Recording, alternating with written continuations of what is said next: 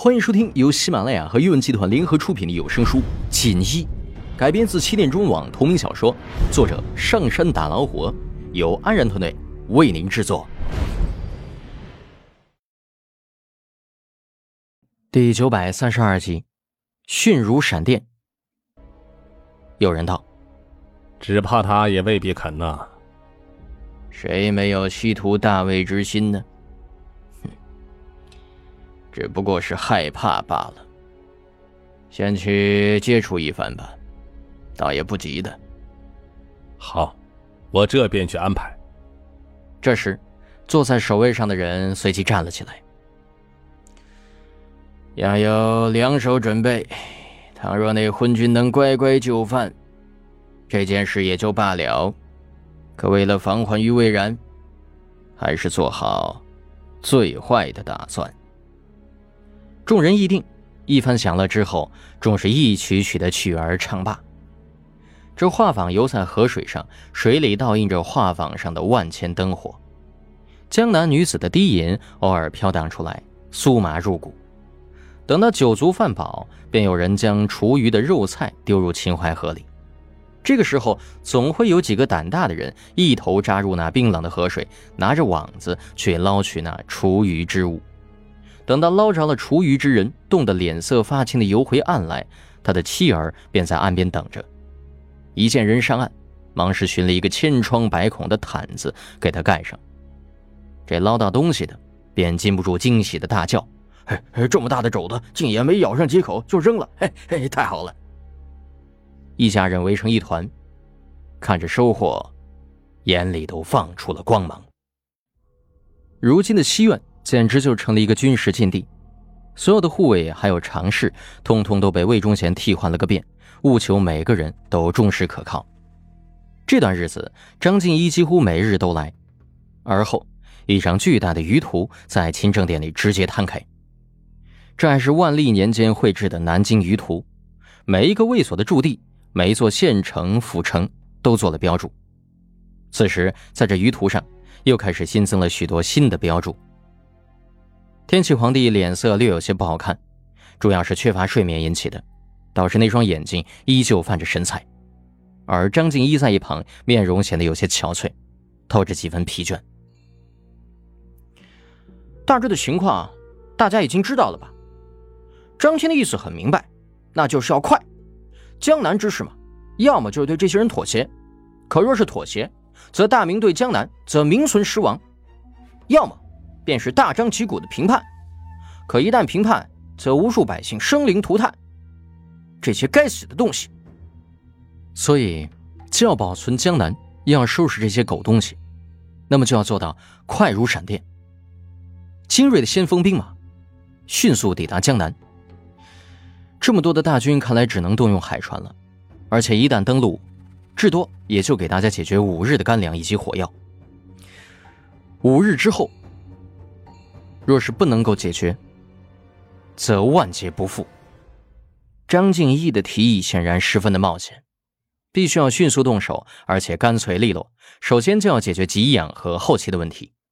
所谓大军未动，粮草先行，就是这个道理。所以大军出发，至少需要半个月乃至一个月的时间筹集粮草，并且确保粮道的贯通。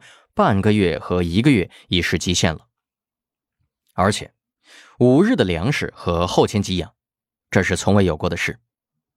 天启皇帝带着几分难以置信道：“你的意思是进南京，登陆进城，要破许多的关隘，这五日之内必须做到吗？”“是的。”“这如何能够做到啊？这是闻所未闻的事，历史上有人能够做到吗？”南京乃是太祖高皇帝时定下的都城，又是孝陵所在。臣不敢说它是天下第一坚城，但是不说其他，南京周边就密布了无数的军镇，军事的防备设施星罗密布。莫说这样的坚城，即便是寻常的府城，也是无人敢保证五日之内可以做到的。你既知道如此，那为何要实施这个计划呀？因为没有选择，一方面需要以快打慢，防止这些乱臣裹挟百姓，而使江南生灵涂炭。其二，这也是心理战。这些反贼到了如今，已明知自己谋逆必死无疑，一线生机就是抗拒朝廷，所以他们和我们一样，也都做好了破釜沉舟的打算。正因为如此，所以臣以为对付此等乱贼最有效的办法是直接以迅雷不及掩耳之势予以雷霆一击，让他们知道朝廷的实力远超乎他们的想象。只要能够一战定南京，那么整个江南也就可以传席而定了。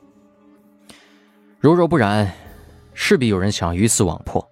到了那时，四处都是烽火，那江南可真就彻底乱了。天启皇帝背着手来回踱步，显出几分烦躁。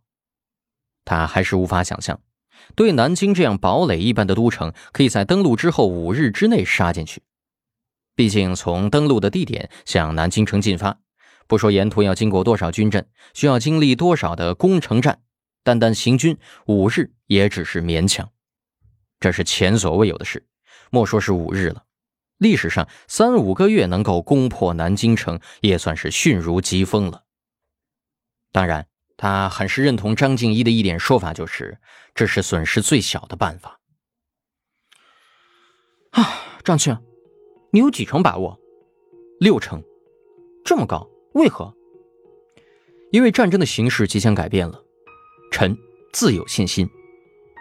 一旁的魏忠贤此时搭腔道：“陛下，张老弟所言也不是没有道理。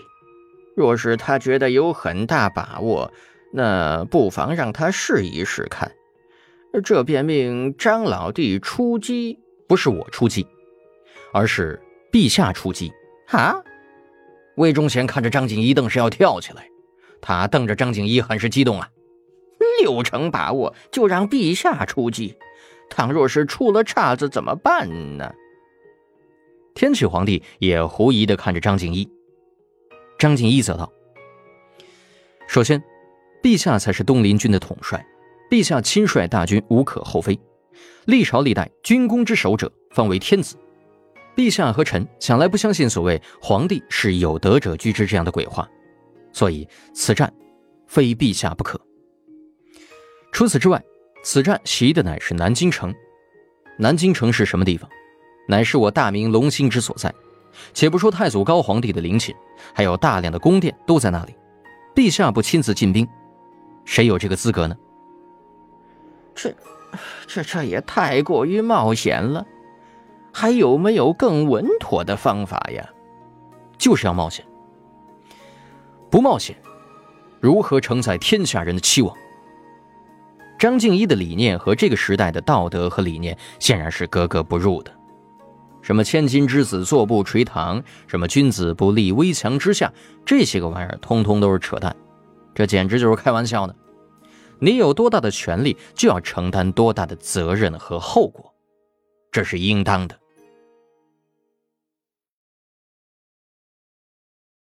本集播讲完毕，催更请使劲儿分享。